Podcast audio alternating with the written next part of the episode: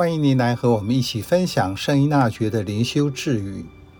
七月二十二日，对别人的差错愈敏锐，对自己的缺失就愈容易忽略。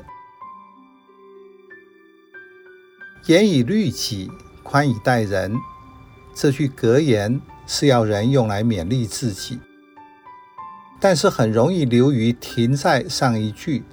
而忽略下一句，人不会因严以律己，就会自动宽以待人。这两个态度是各自独立的，也就是做到严以律己，却未必能宽以待人。甚至一个严以律己的人，许多时候更难做出宽以待人。一个人之所以无法待人以宽，就是因为过度的自负，认定自己可以克服限度，相对的就会产生严以律人，认为对方也应该要做到自我要求和自我期许。这句字语相似耶稣在福音中所讲的。为什么你只看到你兄弟眼中的墓穴，而对自己眼中的大梁竟不理会呢？是一个很好的对比。人容易看见别人的缺失过错，却看不到自己的缺点、毛病或问题。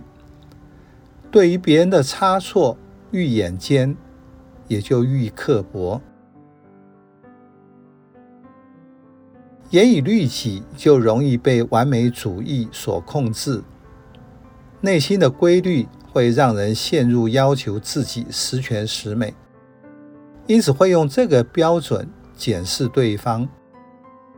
生活中常听到的一句话是：“我都做得到，为什么你做不到？”和他人的互动中，许多时候人不会觉察到。自己在他人身上投射出自己，并且用不正确的方式向他做表达，因此用批评别人来代替批评自己，把自己对自己的不满表达在对别人的不满上。其实，我所不能接受的事，在我里面。而不是在对方，所以当人越专注看别人，就越看不见自己。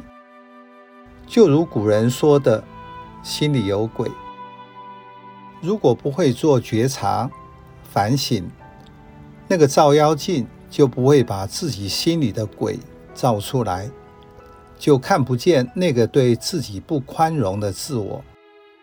因此，表达在对别人的不宽容上，你以为是为他好所做的批评，其实只是让对方受伤。